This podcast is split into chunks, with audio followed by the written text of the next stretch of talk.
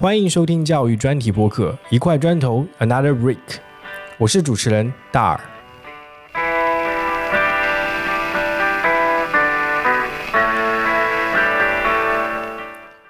我想，我们每个人或多或少都思考过关于生命和死亡的问题。本期节目，我们将与独立教师青台老师聊聊他正在准备的生死教育课程。在节目中，你也将听到静泰老师生命中那些关于生与死的故事。你一般就是叫生死学，或者是嗯，从学术上讲，它叫生死学，但是对外讲的会多一点的话呢，可能叫生命教育。生命教育，因为死亡这个词在我们整个的社会文化中是被赋予了非常多的负面的东西，可能会引发关于恐惧啦、畏惧、退缩、拒绝之类的一些情绪。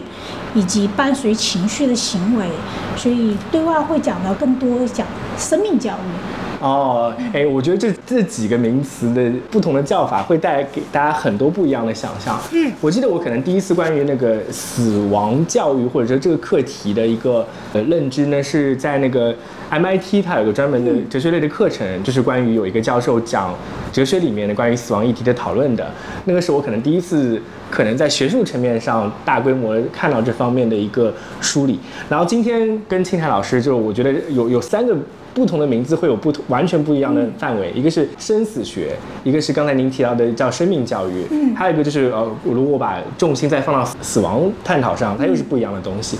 所以可能从您的角度上来说，您开的课其实是叫生死学，对吗？其实你刚才提到的是耶鲁有名哦，耶鲁教授谢利卡根开的那个课就叫死亡，对。然后他这个课程内容已经在国内出书了，啊，对，是我。这次课程在先锋会接下来开的课程，直接借用了陆小雅老师在北师大开的那个课程的名字，叫做。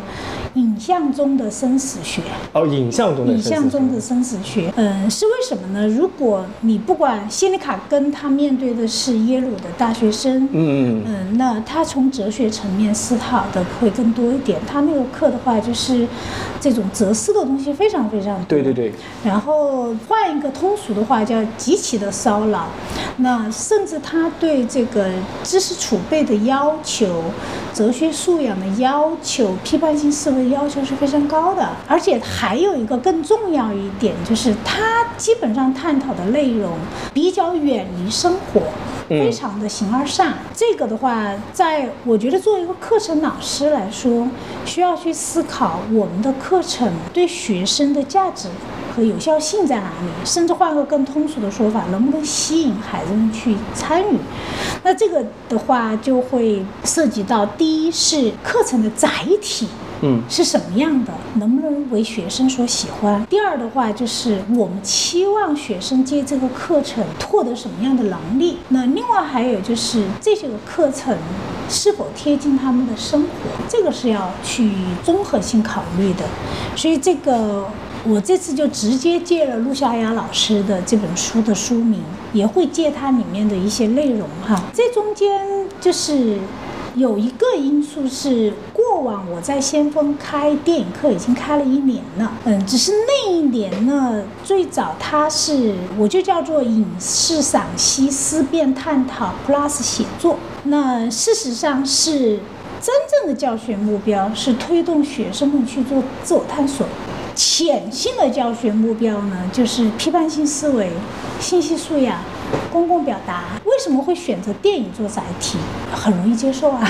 对，比起文字阅读来说，它的接受程度更高，对吧？而且它会有更多具象化的、立体的、显性的东西出来嘛。嗯。所以孩子们的这过往这一年，总体来说，这个课程还是得到了比较好的评价。但只是探讨的内容是做了一些调整。比第一学期，比如我们会涉及到情感与爱，嗯，然后还包括，嗯历史与社会，就是各方面的议题。那第二学期其实我在开学的时候是用了两周的时间来和孩子们去共同探讨这学期你想学什么，你想就是所以后来的话，嗯，上学期我们这个课其实更多是在性与性别这个板块，因为学生有偏好。另外的话，也涉及到关于动画啦之类的一些东西哈，所以这学期开影像中的生死学，从一个角度来说，它跟我之前的课是一脉相承的，它是延续的，具有一定的延续性。只是主题的话呢，我会更聚焦于生命教育和生死教育这一部分。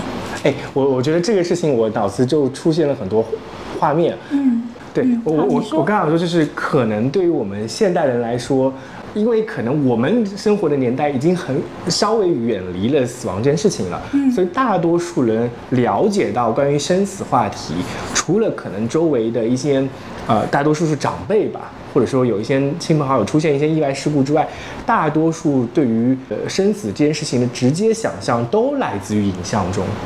或者说是我们的一个链接吧，其实都是从影像中去学习到关于生死中会遇到什么样的事情的。嗯，呃，我我以前还会想过一个问题：是否影像中真正的的生死跟我们现实中遇到的生生死是否有一个直接的一个关系？它还是经过修饰的？其实有诸如诸如此类的问题从我脑子里冒出来。我所以我会蛮好奇，可能您是呃用呃，比如说您可以介绍一个您您现在会。举到的一个例子，是用什么样的影像可能来探讨？从这个事情上开始探讨。坦率的说，其实死亡这件事情跟我们的生活是高度相关的。对。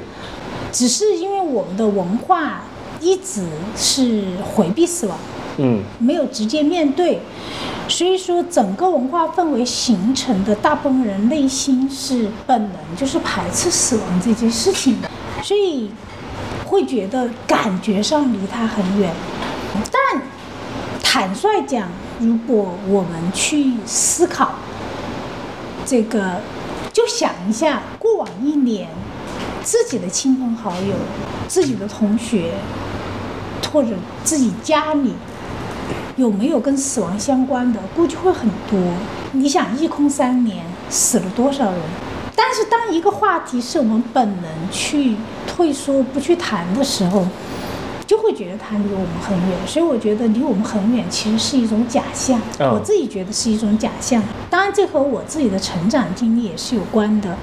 那影像作品中的死亡的案例，其实谈死亡的影视作品非常多，也有根据一些。有些是来自于现实生活的，你比如说，我这学期打算给孩子们在先锋的试课中用的电影叫做《小猪教室》。小猪教室它是来自日本的一个真实案例，是一个老师把。就是给学生去给要给到学生一个生命教育，嗯，那么就让一只猪跟这个学生们陪伴了三年多，九百多天，嗯，然后呢，但是一开始就说好这只猪最后是要吃的，因为一般猪养来就是吃的嘛，对吧？那但是三年过去，学生们陪伴了三年多之后，这个猪的命运将要怎样，就会变成了一个。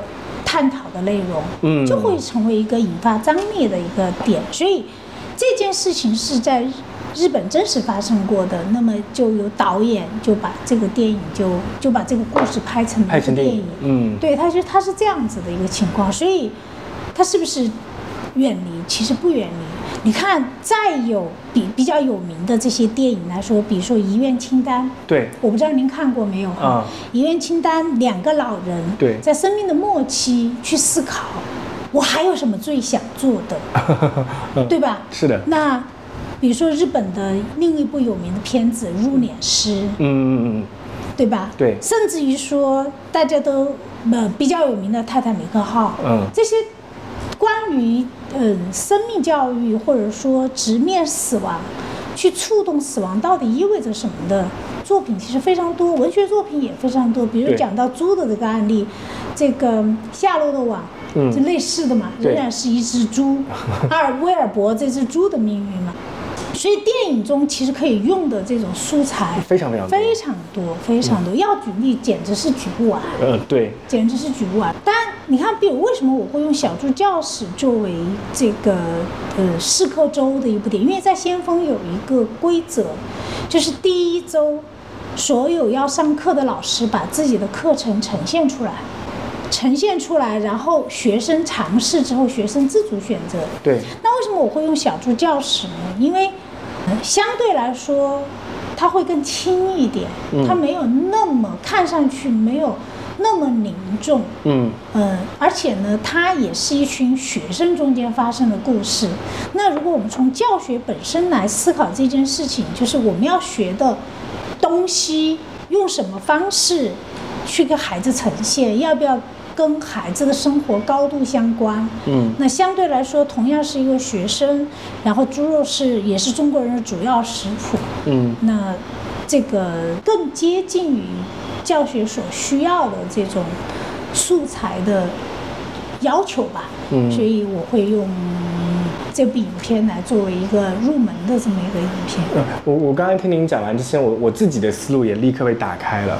可能刚刚开始我跟您进行这个对话的时候，我脑子里的想法，呃，虽然我说生生与死，但实际上我脑子里一个一个，它前面是有个假设限定词的，就是关于人类自己的生与死。嗯，我我从来没有想过这个事情可能会扩大到延续人类跟。我们周围生命之间的各种生物的生命之间的关系、啊，您一讲一讲到小猪教室的时候，我就哎这个事情我会打开，甚至我会把自己放到那个情境中去，就是我是那个老师，或者说我是那个学生，呃我我自然而然会想到一件事情，我跟那只小猪产生了一个情感连接。当我知道它要被做成一盘我们要吃下去的猪肉的时候，我 我内心深处是有很多很多想法，甚至我觉得可能我会先抵触这件事情的。嗯，呃，从这个事情作为一个开端，呃，我我会觉得是一个很好的一个开端。嗯嗯嗯，当然这个这个原创不来自我，嗯因为我直接用了陆小雅老师那本书，就是《影像中的生死学》，包括这门课也是受小雅老师的启发。我前几天跟小雅老师在微信上有聊，她特别提醒我说。嗯，内容要根据学生的状况做调整。嗯，我也非常接受，所以我最终包括这部电影都是来自于小雅老师在书中提到的，所以也是我愿意用这部电影去做这个载体的一个原因。嗯，就在于说，首先他有人做过了，对呃首先做过的人告诉在书中告诉我们，这部电影可以这样子去给到孩子引导，因为把虽然电影课我开了一年，甚至更早一些，嗯，给更小一些孩子开电影课，我也是开过很长时间。原来在乐谷的时候，我也开电影课，嗯嗯，但系统性把电影做成课程，就是过往一年，嗯，但借电影去很直面的去讲生死，或者说把它做成一个体系化的课程，对我仍然是一个挑战对。和尝试。嗯。所以这个有钱人的力量，嗯。嗯，对我来说也会多一些稳妥，嗯。多一些负责，嗯，是这样。这这这是一个很好的一个开始吧。嗯。然后，然后我想可能延续这个话题，我们进一步探讨关于生命教育这件事情。呃，我觉得这里其实是有个前提，就是大大家或者说普罗大众。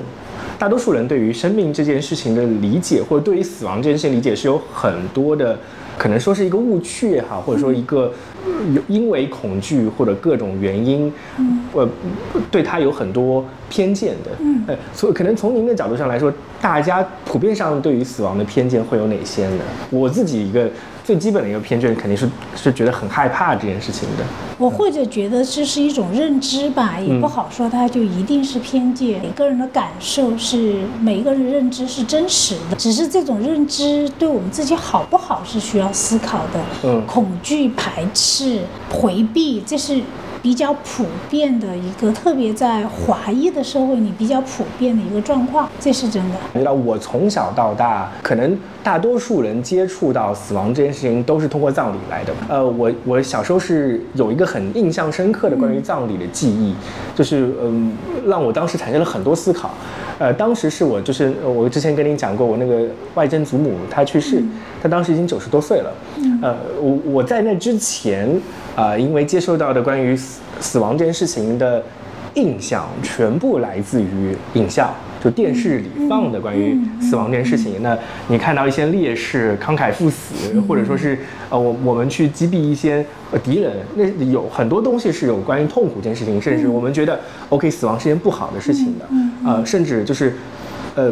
我们周围人的死亡会给我我们自己带来痛苦啊，我们需要去呃哭，或者说觉得很难过。嗯，但是那次我外曾祖母的葬礼，我就看到了完全不一样的一个情况。嗯，当时呃，他是我们大家族里面最大的那一位呃大家长啊，呃，然后他他的葬礼上就是他的那些孩子们，包括孩子的孩子们，从全国各地回老家祭奠这场仪式。但是在仪式的过程中，我们不是要吃那个流水席嘛？大家都聚在一起，结果大家在坐在一起的时候，都在开心的聊天，嗯啊，就是在聊，哎，我们已经很久没有见了，你最近的生活怎么样？我们过去有什么样的一个好玩的经历？关于家乡的经历，其实那种关于悲伤的感情，在葬礼中反而不是那么强烈的。嗯嗯，我我甚至当时最大的一个问题是，大家为什么不因为？在外曾祖母去世那天感到难过，反而是因为我在难过，因为我自己是跟他在一起生活过一段时间。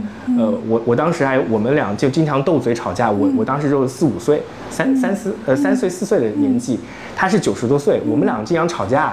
他觉得我很不服管教，我就会顶嘴还嘴他。呃，就是我们俩有这样的情感链接，所以他葬礼的时候，我自己是难过的。然后我自己的矛盾是我难过了，我看到那些爸爸妈妈们，他的那个孩子们反而没有难过，我当时就产生了很大一个怀疑。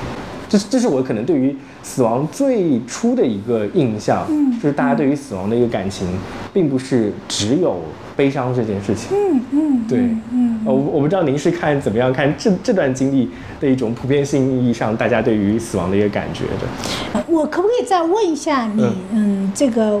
曾祖母还是外曾祖母？就这位老人家是在医院去世还是在家里去世的？啊，他是在家里去世。然后他在生前有没有给自己做葬礼的准备？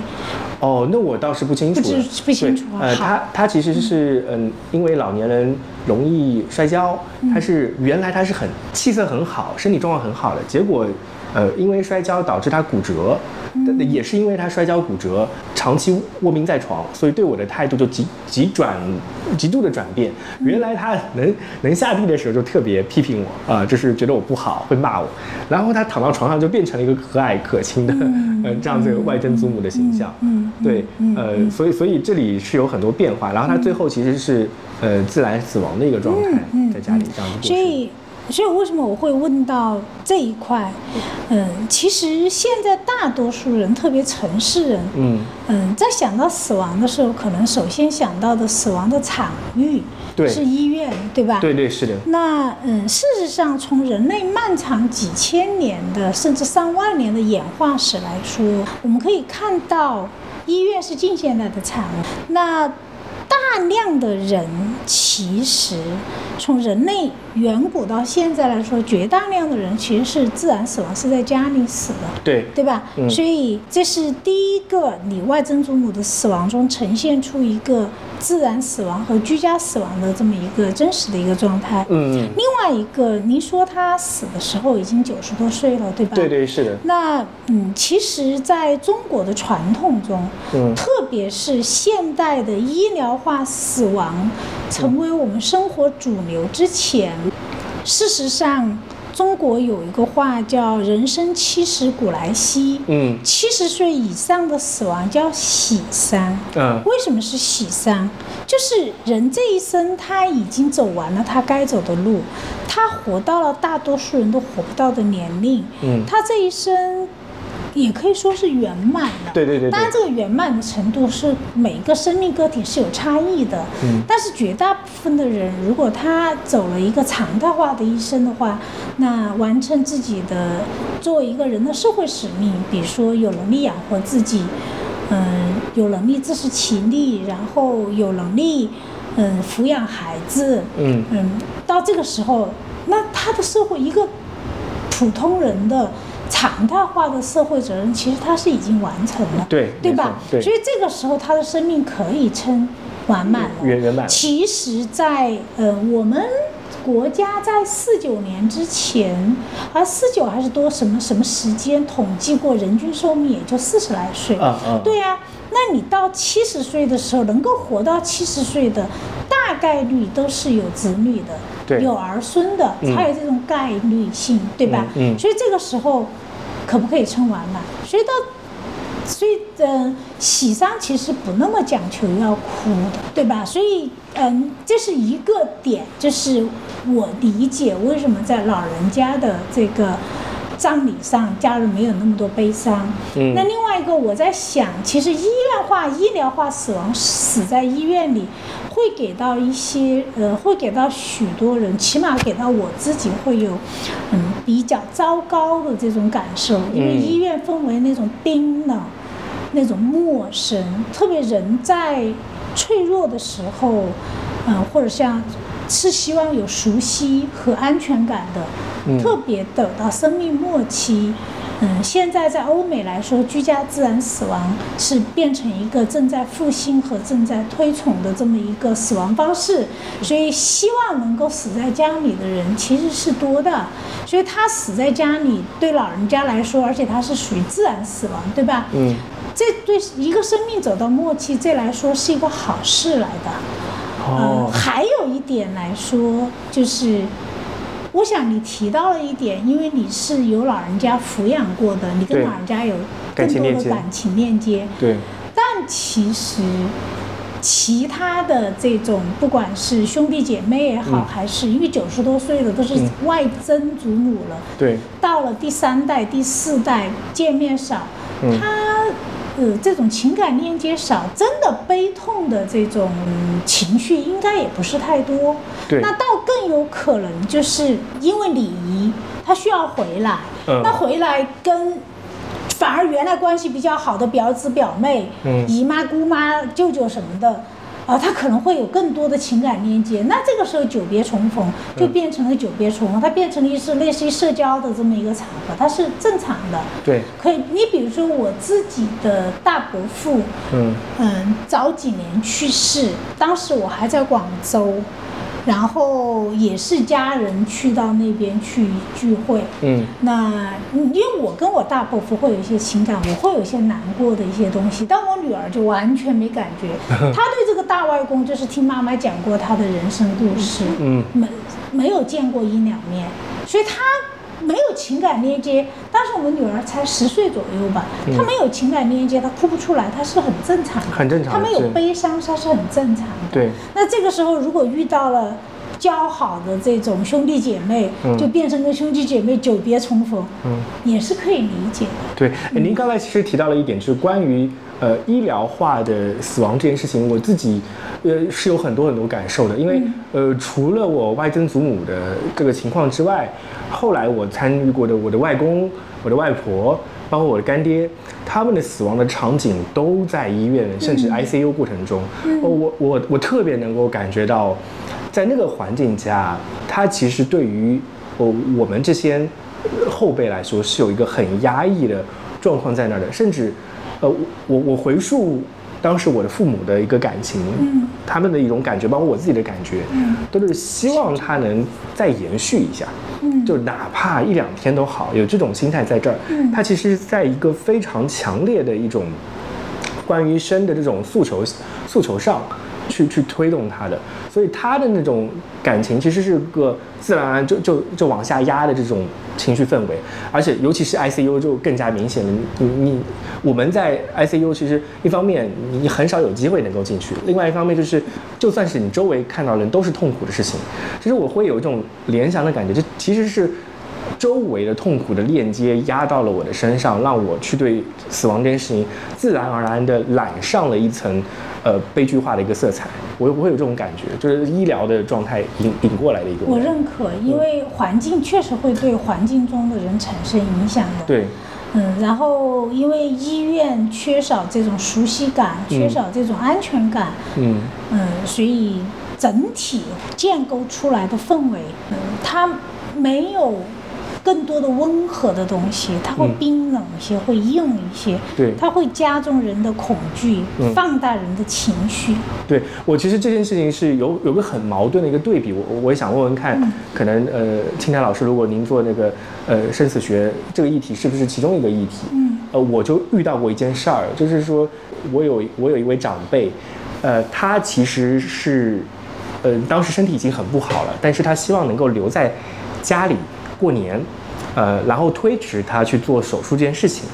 但是呢，他的嗯，就是家庭，呃，遵医嘱吧，因为医生的建议是尽快做这个手术，所以就没有满足他这个希望。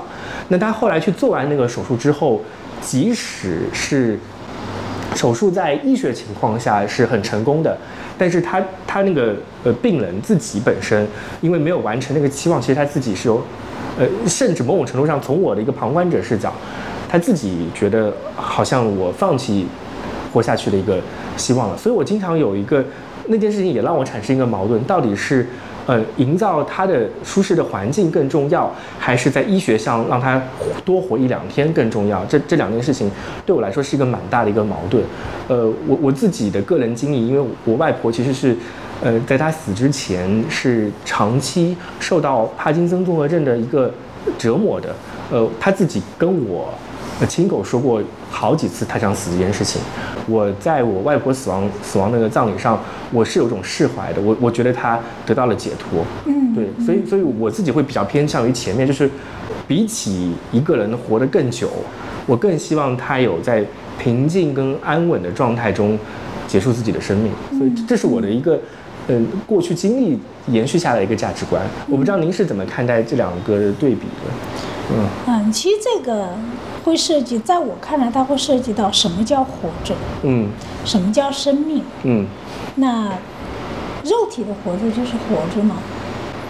那在以前其实不太有这个问题。啊，对，在现医院，就是现代医疗技术完整的进入我侵入侵我们的生活之前，嗯人其实死亡过程就很短，自然死亡的过程就是很短。嗯当医疗技术强大到可以无限制、几乎无限去延续我们肉体生命的时候，啊，我知道的一个案例，可以在半植物人的状态下活十年以上。嗯，对，嗯，他还不是说那种植物人意义哈，嗯所谓的半植物人，就植物人是完全没有这种意识的，嗯就靠机器和营养液来维持的。半植物人是说这个，最起码在最开初，其实他还是有一定的意识的。但是这样子的生命，第一是当事人想要的吗？第二，这样的生命它是快乐的吗？第三，这样子的生命它是有价值和有意义的吗？嗯可能这个真的要去值得去思考的。但至于一个人的生命的末期是希望怎么去度过这么一段时间，可能需要去尊重当事人的感受，因为每个人有不同的看法对这个。比如我知道的一个亲戚，我们家的一个姻亲的亲戚，婚姻的姻哈，嗯，他是就是想要活到最后一口气，所以他这种躺在床上需要外部护理，好像两年多三年的时间，最终满足了他的愿望。嗯，但坦诚说，这样子的生命，当事人是不是快乐？因为到后期他有没有什么样的感受，已经是问不出来了，对吧？嗯但是因为曾经表达过，就这样一直延续下去，一直延续下去。我们如果做过换位思考，如果是你愿意这样子去延续吗？我。我反正不愿意。然后另外一个就是作为他的伴侣和子女，在这个过程中，这两三年的过程中，也承受了非常大的压力。对，因为他要就是这种照护的责任，从经济到物质到精神到体力，全部是巨大的一个负累，对，对生活质量它是有影响的。所以这是，但这个呢是当事人有这个愿望，他有这个要求，就这样子嗯度过了，对吧？那还有就是，如果当事人讲过他不想活，嗯那到生命末期，要不要用仪器设备去维持这具肉体的生命体征。呃，我个人会更倾向于尊重当事人的感受，所以我觉得你那个感受是真实的，就是老人家说过我不想活，因为他活得很痛苦，那他觉得真的死亡对他来说就是一种解脱。在基督教的文化里面，他会讲说死亡是歇了地上的功，哦，对吧？对，那呃，人生有他劳苦的那一面，嗯那特别是在生命末期承受了肉体上这样子的痛苦之后，结束，可能真的是一种解脱。如果是我，我会这样子去理解。对，呃，这件事情其实是一个非常普遍意义上，在东西方都是很巨大的一个伦理问题，甚至是一个伦理挑战。呃，就是关于我，其实我们前面已经触及到了一些可能关于安乐死这件事情的一种边缘性的讨论了。呃，我刚才你也提到了基督教，其实，在传统基督教或者天主教领域中，呃，自杀或者就自己决定自己死亡啊，这样这件事情是没有办法上天堂的，是要下地狱的一个行为。所以，就算那个西方已经开文明化了那么久，呃，关于这件事情到现在都还没有一个固定的一个普遍意义上的一个共识。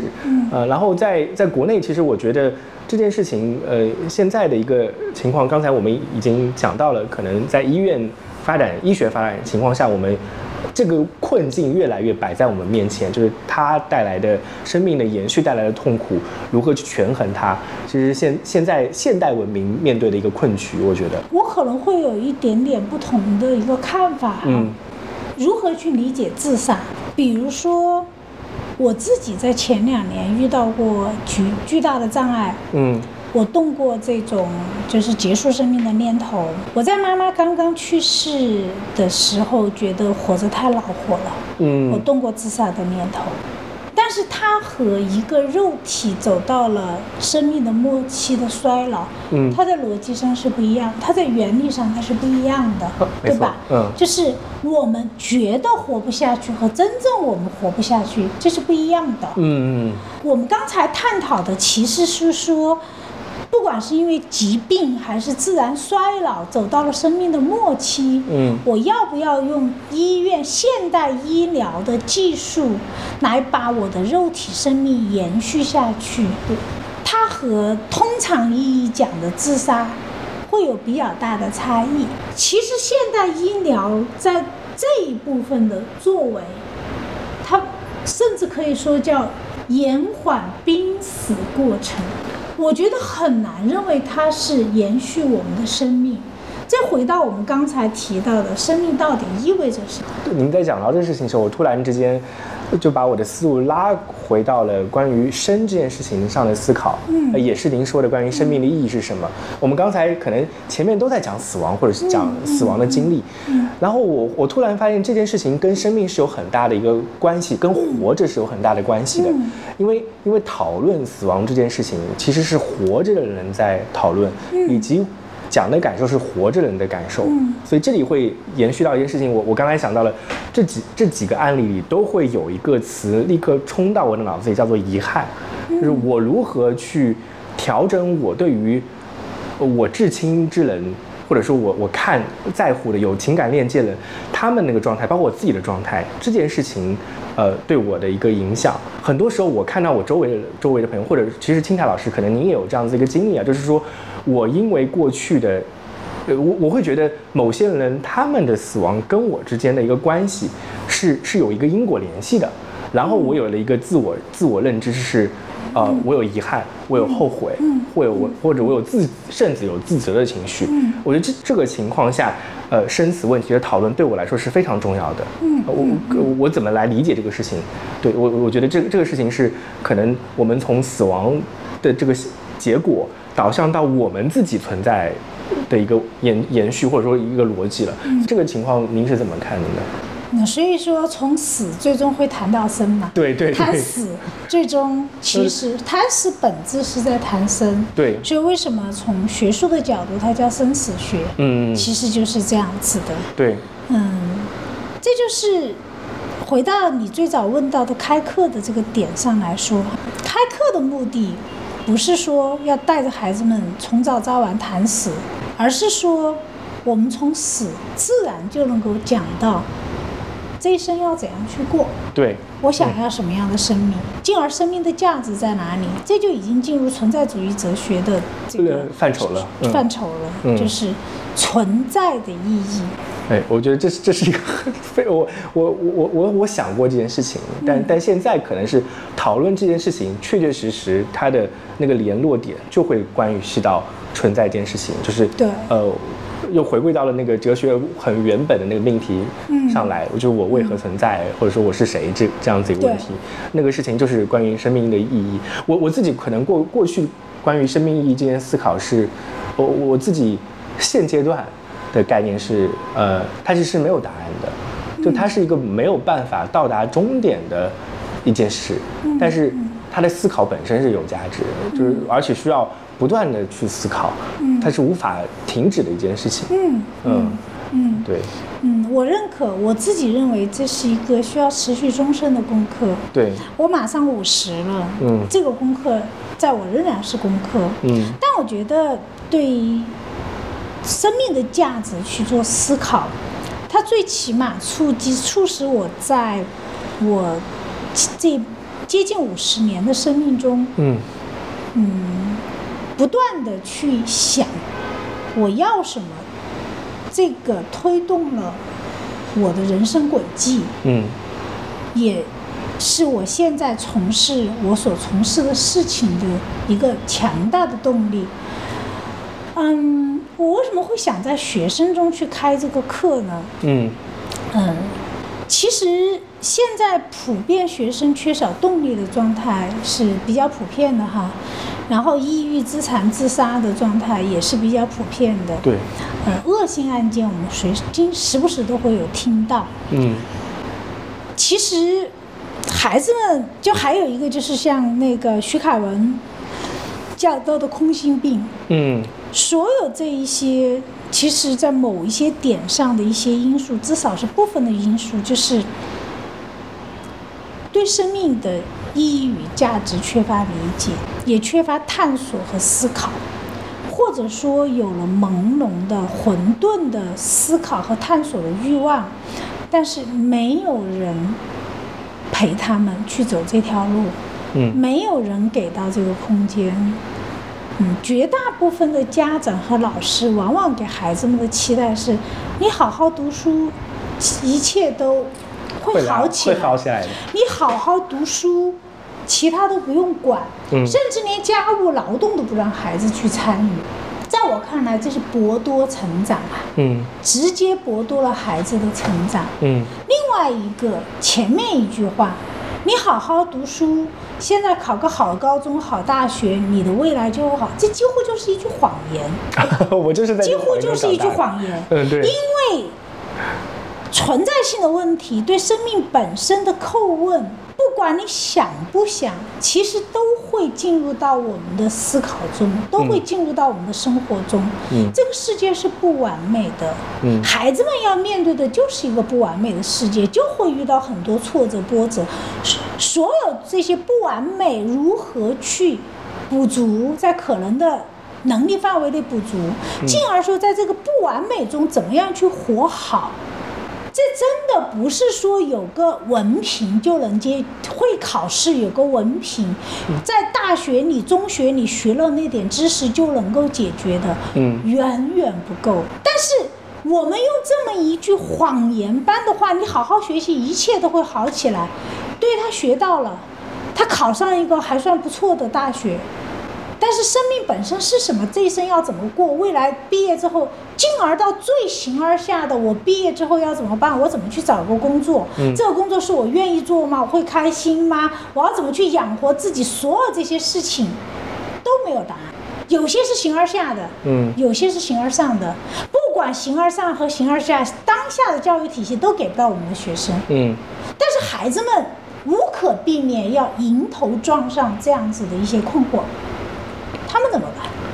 不管是空心病也好，抑郁症也好，还是说迷茫、焦虑，我作为一个走过青春、没有忘掉我的少年和青年和童年岁月的人，作为一个伴随一个马上十八岁的女儿成长到今天的妈妈，嗯这些问题我自己经历过，我的女儿经历过，我陪着她去探讨过。包括我在带学生的过程中，学生们会思考这个问题，但是要有人，如果这个过程中能够有人陪着他们一起去思考，一起去探索，会容易一些。我之前的这个电影课也有这部分内容，也有，不是多对生死，是对成长。嗯对自我探索这部分内容，学生们有很多思考，很多困惑，有人陪着他们一起过这段旅程会容易一点。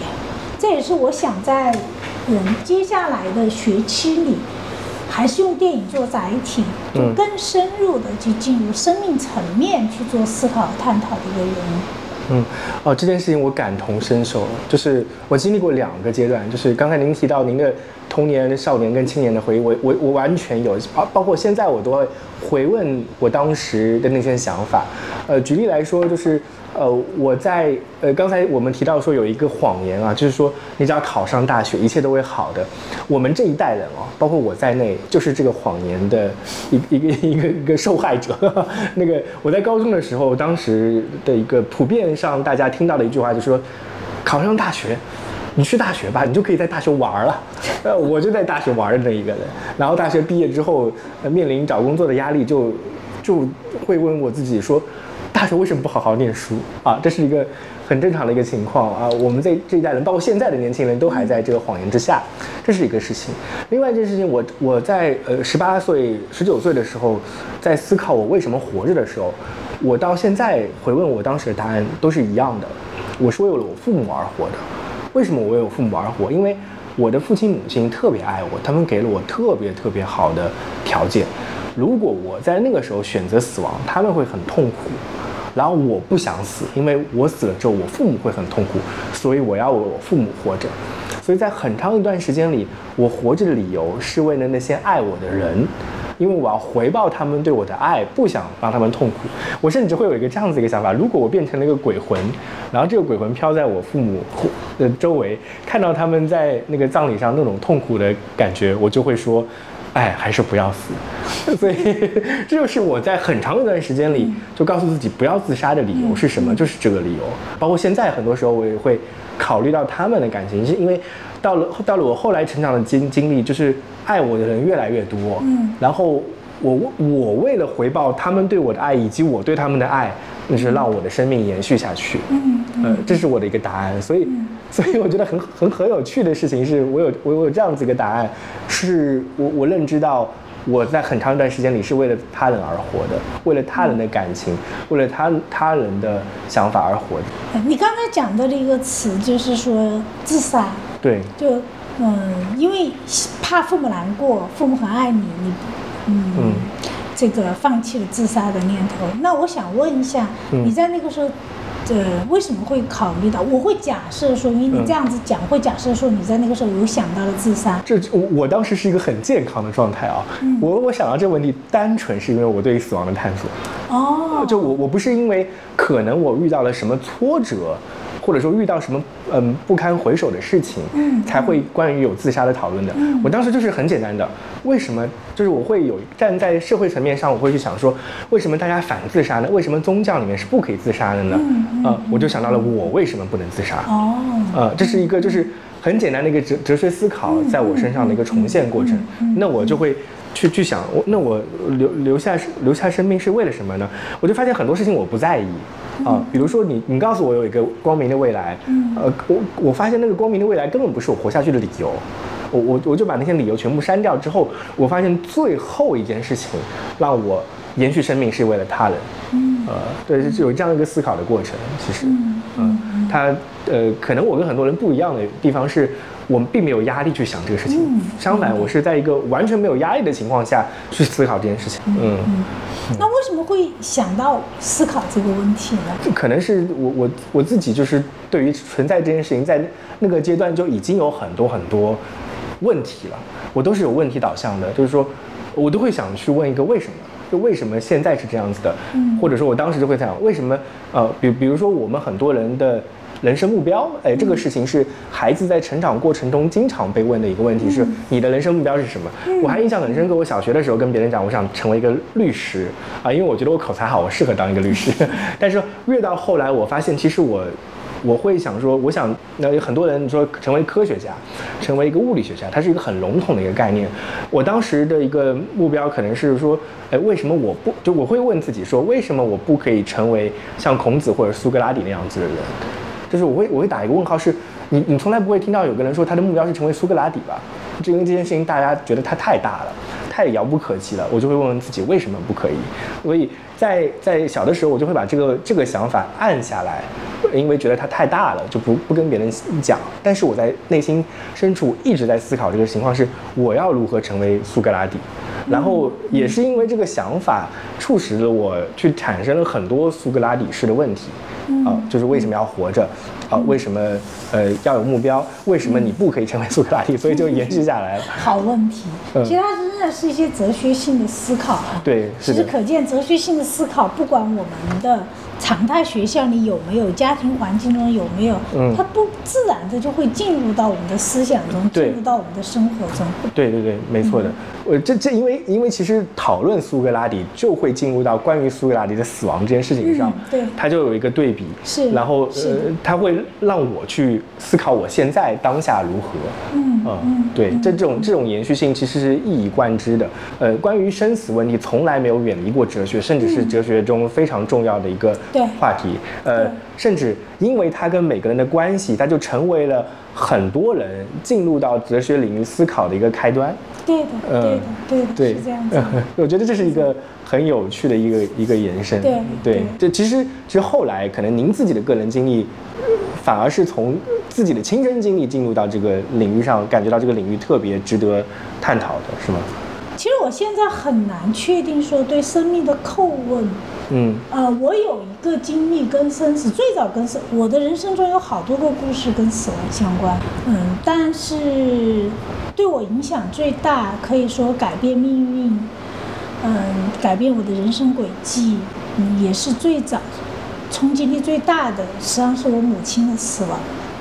嗯，就是。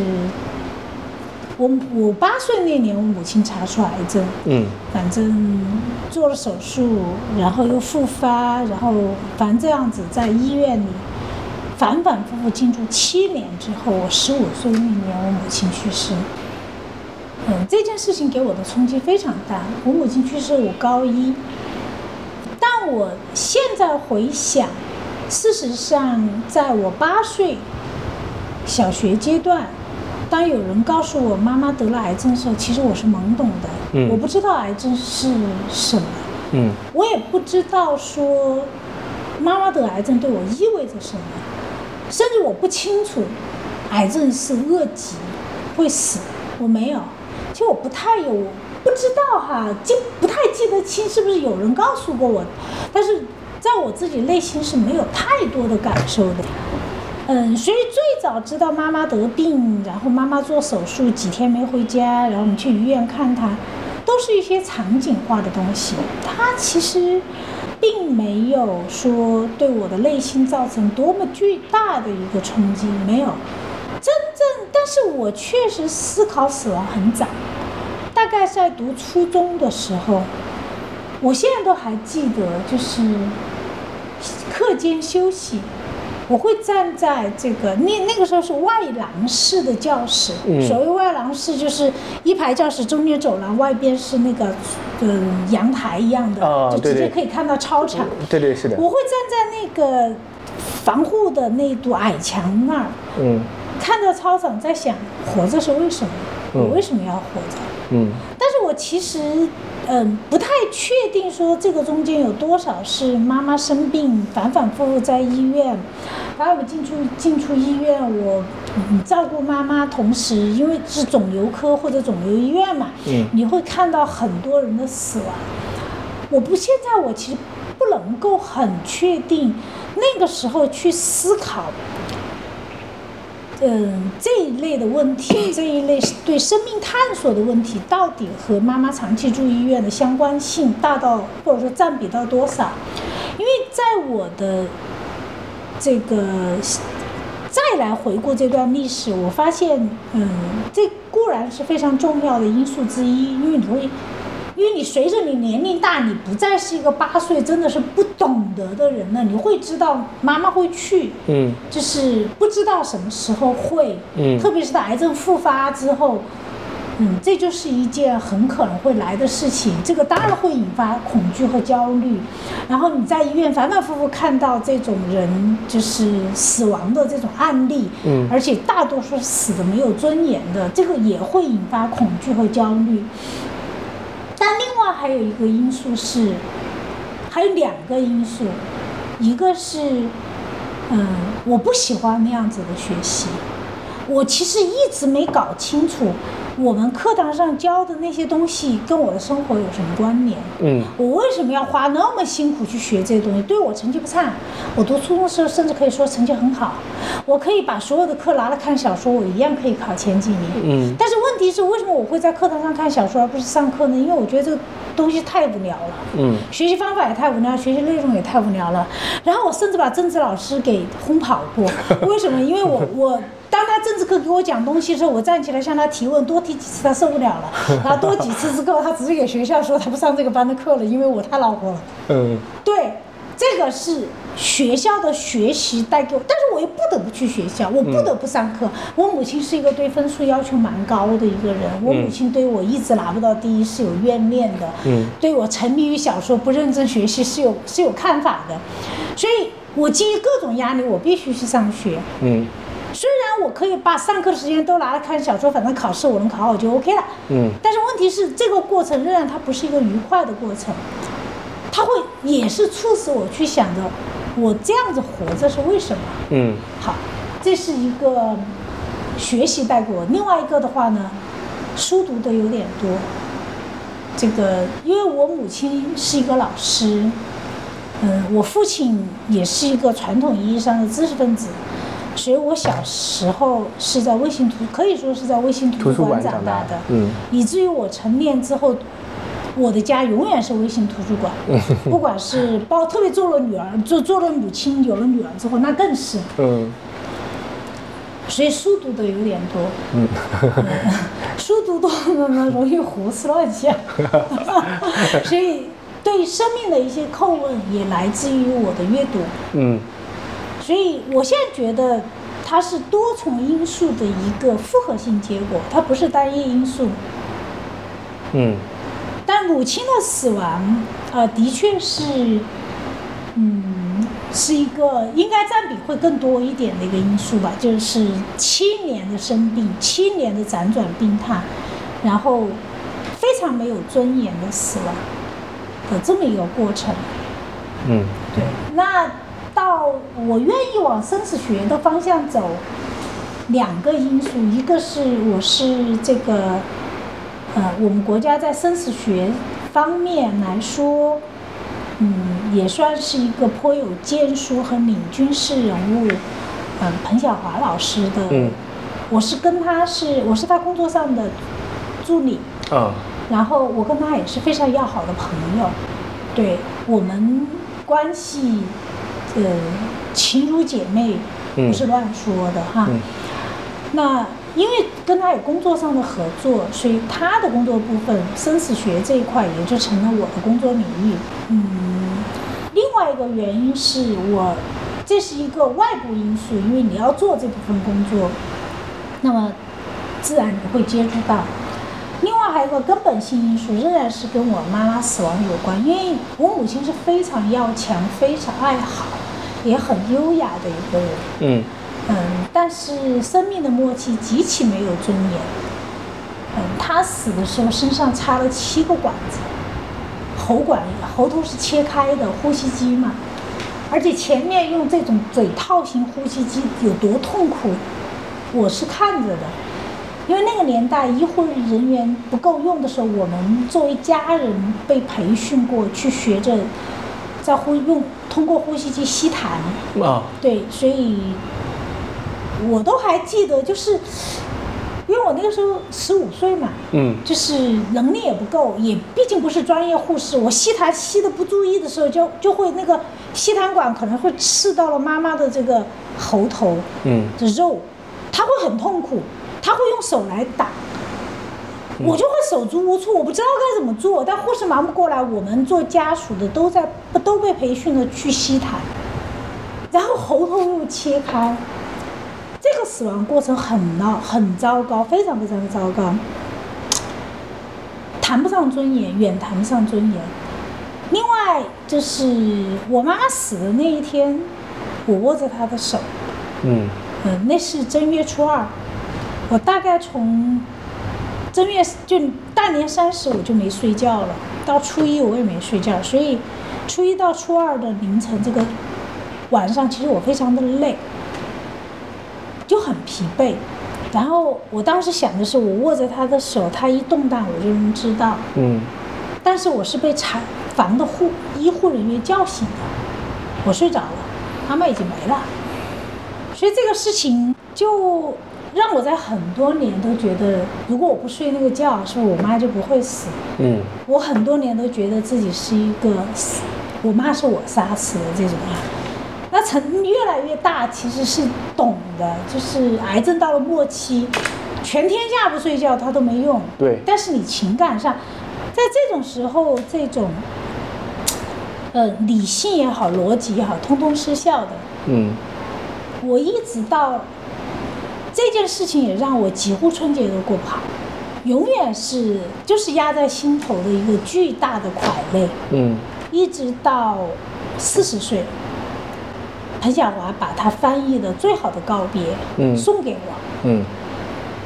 真的是在涕泪交加中开读完这本书，然后后来在他的帮助下，因为他也是个非常优秀的咨询师，嗯嗯在他的帮助下，才一点点的去把积压了二十多年的这种死亡创伤给化解掉。这个整个化解的过程让我看到，其实有些时候是认知的误区的，也包括我们对死亡的理解，我们对死亡的猜想，我们对死亡的认定嗯，是全非常负面的。对，我没有看到死其实就是镌刻于生命中的一部分，它就是生的一部分，它不是在生命之外的东西。嗯所以这个中间有很多对死亡的错误的认知，还有一个就是社会文化加给我们的。当有人死了之后，亲人死了之后，你敢不敢不哭？你敢不敢不悲伤？嗯你敢不敢承担不孝的那个名字？还有，死亡之后，我哭，我难过，几十年的难过，他对谁是好的？生命应该怎么去走？这些东西都没有，在我过往的认知中，它是一片空白。但这些有些东西，它就是一个执念，或者说是一个阻碍我们更好的面对这个世界的一个认知偏差。嗯，我在四十岁那一年读完这本书，然后后来经过跟小华，因为他回国的时候，我会跟他共同生活。一八年开始，有更多的这样子的接触，在他的陪伴下，我去疗愈了这段创创伤。所以我曾经说，如果死亡必定是痛苦的，必定会带来创伤，但创伤不需要用二十五年来来疗愈。嗯人活一百年才四个二十五年，何况现在再来想这件事情，其实不止二十五年，我是二十五年才开始疗愈，疗愈还要时间的，对，对吧？嗯所以人生需要有用二十多年去疗愈一段创伤，这个代价太大了，我那么多年都过不好，那在我它就是既定的事实。这个中间有生死教育缺乏的一个重要的一个背景因素。那今天我作为教师，或者说我作为愿意在这个领域做一点事情的人，嗯。那可不可以让其他的有跟我类似经历的人，不要去经历二十多年去疗愈一段，它完全可以大幅的缩短，嗯。不需要的。这个和我们的这个会提升我们的幸福指数，嗯。提升我们生命的质量，嗯，对吧？对，所以这是我愿意从事这个领域的一个重要的因素。对我，我其实刚才您在讲的时候，我就想到了那个，我我看了好几遍的一个电影，就是那个《寻梦环游记》，嗯，皮克斯那个 Coco 那个电影。Coco。对我，我特别特别喜欢那个电影，甚至我之前有一次就是，嗯，是带着我的女朋友，然后我邀请我女朋友的妈妈还有她的外婆一起去看的，因为那个也是一个 关于外婆的一个故事。嗯。呃，我我自己是很喜欢，呃，这个部分里面，呃，墨西哥的文化对亡灵节这件事情的一个文化氛围的，呃，他找到了就是说不同文化间对于。呃，死亡这件事情不同的一个看法，它有一种感谢的意思，并且甚至是一种，呃。欢悦的氛围在里面，呃，这件事情其实在中国某些地域里面也有这样子的文化，它可能会会就是做那个喜丧的部分，就是我们现在可能会用一些道德的层面上去去批判啊，你像我们说叫葬礼蹦迪啊，为什么搞得好像非常的不体面或者不尊重？但是因为那个墨西哥亡灵节的一一些文化的一个冲击，反而会让我觉得，呃，它是一种帮助你去很好的思考，呃。死亡这件事情，我甚至会后来看到一些在农村里发生的一些事情，我会觉得那里很有人性关怀。比如说一个老人，他会假装自己已经死了，然后去做自己的一个葬礼的一个过程。我觉得那些都是非常好的一个生命的探探索跟尝试。对，是，就因为就就其其实这些一些反文化，甚至我们我们激进一点说，它是很很现后现代主义的一些艺术上的一些尝试，但就是这些文化上的尝试。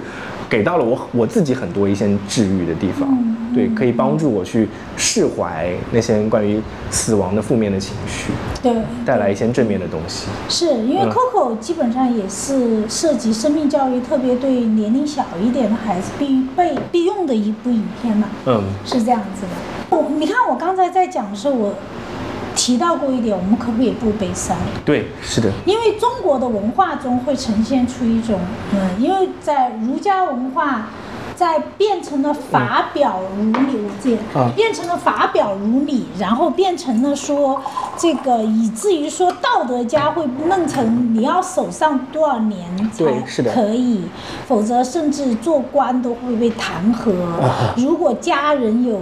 去世，父母有去世，你必须终止你的工作，回去，他叫丁忧，对，对吧？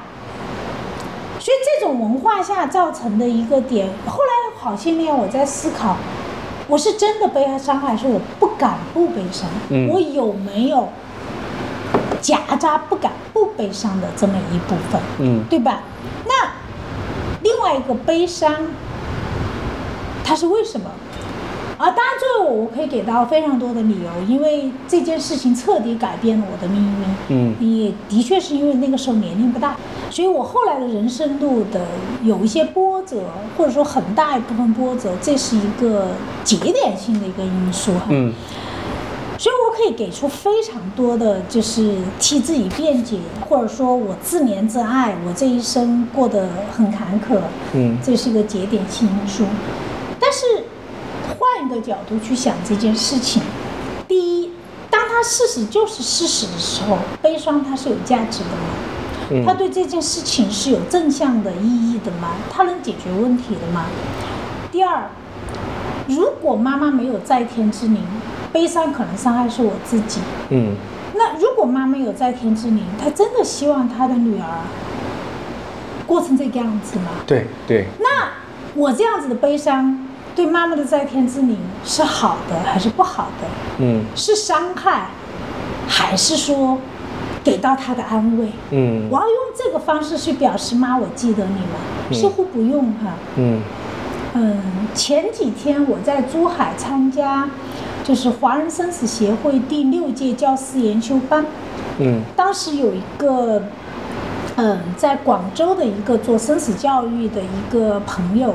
过来，我们俩聊天，嗯，也就聊到我母亲死亡的这个过程，嗯，然后我说，我做我养女儿，我做妈妈的过程，我为什么会把孩子培养得很独立？我从决定留下这个孩子开始，我的目标就是必须要让他尽早有能力独立。为什么？因为我有恐惧。因为我母亲这个癌症是基因的问题，哦。有基因问题在内。虽然她没做过基因筛查，但是第一从家族史的角度来说，我母亲的嗯表姐表妹啦什么的得乳腺癌的其实非常多，数量极大。嗯。第二的话，前年我姐姐也查出是乳腺癌，哦。她嗯其实检查的时候癌细胞癌块不大，嗯。但是呢，最后做了一个非常彻底的手术，是因为现在的癌症治疗手术会查你的基因，嗯。嗯，然后就发现确实有基因的问题，所以就给他做了一个非常彻底的手术，子宫卵巢都取了。其实即使没有我姐姐经历的，从妈妈和她的这种，包括她的表姐表妹啦，嗯我知道的，我的表姨妈中至少都有两个是死于乳腺癌，所以我猜到说我的基因是有这种隐忧是比较大的，也因为我自己有过真是挺不容易的一个少年时代，我一直很担心，如果我的女儿也有我的命运，比较小，妈妈就没了，他要怎么去面对这个世界？嗯我很庆幸是说我母亲是一个深谙教育之道的人，所以即使在她查出癌症之前，我们家没有宠溺孩子，有接纳，但是没宠溺，嗯所以我算是一个能力比较强的人。在十五岁那年妈妈去世之后，我还好，我有比较强的独立生活能力和自理生活能力，想，如果女儿有我的命运，她同时要面对内心的巨大的创痛，嗯然后面对生活，她还不知所措，这个日子要怎么过？我好在那个时候，我的动手能力、我的自理能力、我的独立生活能力已经远超一般人。父亲都是我在照顾，嗯外婆生病了仍然是我在照顾，我担起了整个，我有足够能力担起了整个家。嗯我只是面对内心的这个创痛都走得那么艰难，但是我不需要面对日常生活，日常生活对我来说就是举手之劳，就习惯成自然了。那如果我的女儿不得已要面对我的命运，起码我不希望她要去面对生活，她不知道该怎么办。嗯所以，在在养育孩子过程中，我女儿也成长为一个很独立、动手能力很强、自理生活能力很强的人。所以那天那个朋友给我说，那是不是妈妈给到你的生命的祝福，我觉得是的，对 对吧？对然后我们从维克多·弗兰克尔的这个《活出生命的意义》里面，嗯可以引出一个一个事情，不管它有再糟糕，我可不可以去发现它十个正向的价值？对其实都能找出来的，对对吧？十个正向的价值，往往就包含生命的意义，也包含我要怎么活下去，也包含这段创伤性经历中带给我的益处的东西。嗯这个是支持我在后来疗愈创伤之后，在面对不知不管人生的多少坎坷，支持我去度过坎坷，去尽可能认真生活，尽可能把从居家到照顾自己都要活活好的一个重要的因素。嗯那这是我自己的这个经历，也是说，我现在愿意去在学生中去开这个课的原因，就是人生真是有很多很多的不容易，嗯人生是有很多坎坷的。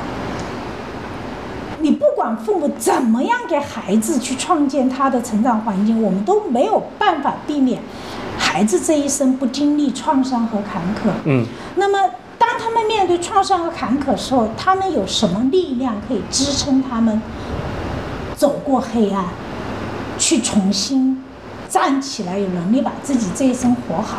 我觉得生命教育是有这个作用的，最起码母亲的死亡，嗯，其实是我被迫接受了一堂生命教育课，当然很痛。而且持续的时间也很长。对我我我我其实就是之前也认识，嗯，专门做临终关怀的一位前辈，嗯然后呃，当时我跟他聊过，浅显的聊过一些关于这件事情的问题，然后后来我看到过周围有朋友呃，可能跟您的情况类似，因为亲人的逝去，所以陷入到了非常严重的自责这种情绪中，很多年都走不出来。甚至我现在也有这样子一个挑战，是在于，可能我我父亲的身体不好，所以我我必须去面对一个困境是。我我如何再次再次面临这个问题？就是我少年时候的问题，再次挑战我自己，就是说我是否要为他们而活，以及他们，我过去的我在想我的生命的失去对他们的影响，现在我不得不去考虑他们即将到来的生命的挑战对我自己的影响，所以所以，我我我是非常开心今天能跟您，其实我我没想到可以我们聊到那么多，因为这里其实包含了。自我的思考，我们面对生死的问题，还有我们面对亲人的生死的问题，很多元维度的一个思考。呃，我我现在的答案也是依然，就是它不是一种有一个准确答案的一件一件学问，它是一种态度，或者说是它一种思维方式，就让我们有有有有一个线索在那儿，或者说有一个呃有一个绳子在那儿，就当我们面临这个困境的时候，我我自己的一个答案是。呃，我们永远会陷入自责的，呃，你没有办法说你不陷入自责，但是就是在陷入那种自责的状态下，有有一个绳索，你可以拉住它，它可以帮助你，呃，或者说按图索骥也好，或者说是有一些道路也好，可以帮你稍微有迹可循的走出那个困境，这个这个价值实在是太大了。可以理，可以这样理解，可以这样理解。对对，呃，今天这个可能就是非常。浅显的可以跟呃青泰老师聊聊看我们自己双方的经历以及对于生死方面的一些呃思考，非常感谢青泰老师可以接受这样子一个呃采访或者说对谈，聊聊看接下来您在先锋教育要开的这堂影像下的一个生死学，影像中的生死学，影像中的生死学，好，非常感谢青泰老师，嗯，哎，那我我我想其实刚才我们聊已经聊到很多涵盖这件事情的。各种书籍也好，或者说是那个，嗯，影像的一些资料也好。如果说让您推荐一个呃内容，不管是影像还是那个书籍也好，您会推荐哪一个作为大家可能思考这个问题的一个开端呢？如果对于普罗大众来说啊，就不是针对一些孩子来说，嗯嗯，某些东西其实可以不用去分。孩子和成人，嗯，你比如说像小猪教室，我就觉得他是，你知道，在小猪教室小雅老师的那个书里会写到，嗯，当观点变成两派，一派说小猪不可以，嗯，死，一派说小猪反正最早命定他是死，是拿来吃就要死的时候，嗯，就有学生会提到那。你把它活下去，谁来承担他的责任？你养他是要责任的，对吧？嗯。那，呃，有人说是交给下一个班的同学继续养，然后就有孩子说，那是不是他们三年后也要面临我们今天的困境？对。你看这些话题的探讨就已经真的是非常的深了。对，是的，是的，对吧？嗯。就已经是它包涵盖了责任在内了，嗯，对吧？还有责任的转移。嗯，对啊，所以这些话，像这些电影，其实我觉得，如果父母想涉足这些东西哈，嗯，不妨以这些电影观影，然后跟孩子去做探讨。对，其实自己看，青年也好，成年也好，如果想在这个领域去，或者说做一点了解，让自己的人生，进而是可以把人生安排好的，把我现在的生命是过好的这种角度去出发，它也是一个这些电影都是可以看的。所以，生死学本身是比较大的一个话题。嗯，你如果让我去推荐书的话，嗯。一个是陆小雅的，就是我现在准备用的影像中的生死学。嗯嗯，一个是彭小花老师刚刚出的《学会告别，为临终做最好的安排》。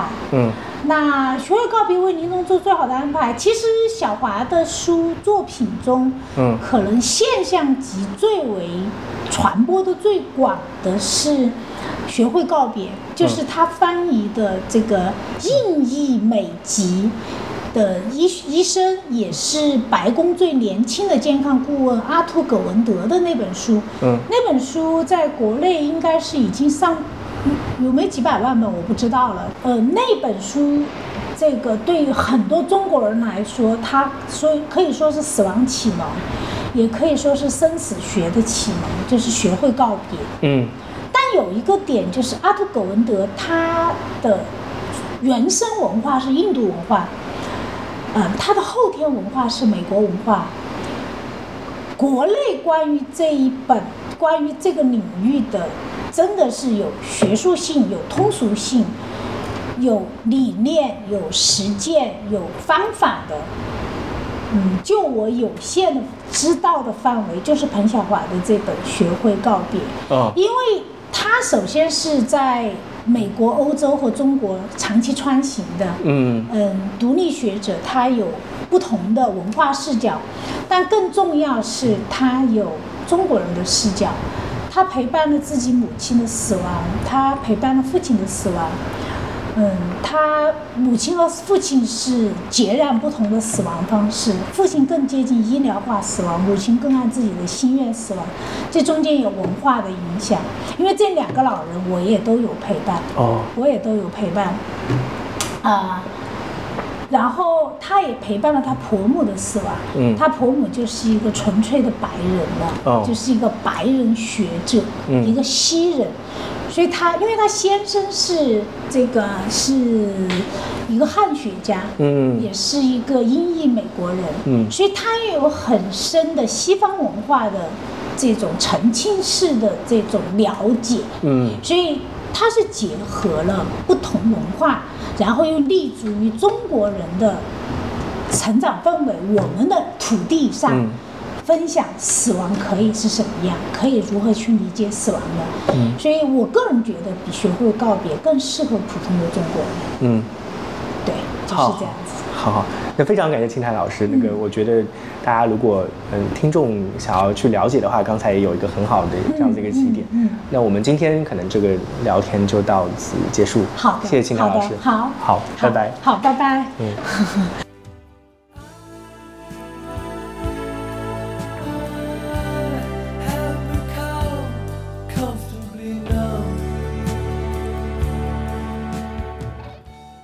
一块砖头 Another Brick 是由独立播客机构 Die f o n s Num House 策划制作的教育专题播客。通过不同领域和不同视角的对话，本节目将带你一起探索教育和学习的本质。我们相信，教育并不是为了塑造社会里的一块块砖头，而是为了每一个个体未来的发展拥有更多的可能性。你可以在苹果播客、小宇宙、喜马拉雅、网易云音乐、Spotify 等播客和音频平台听到本节目。感谢收听和关注。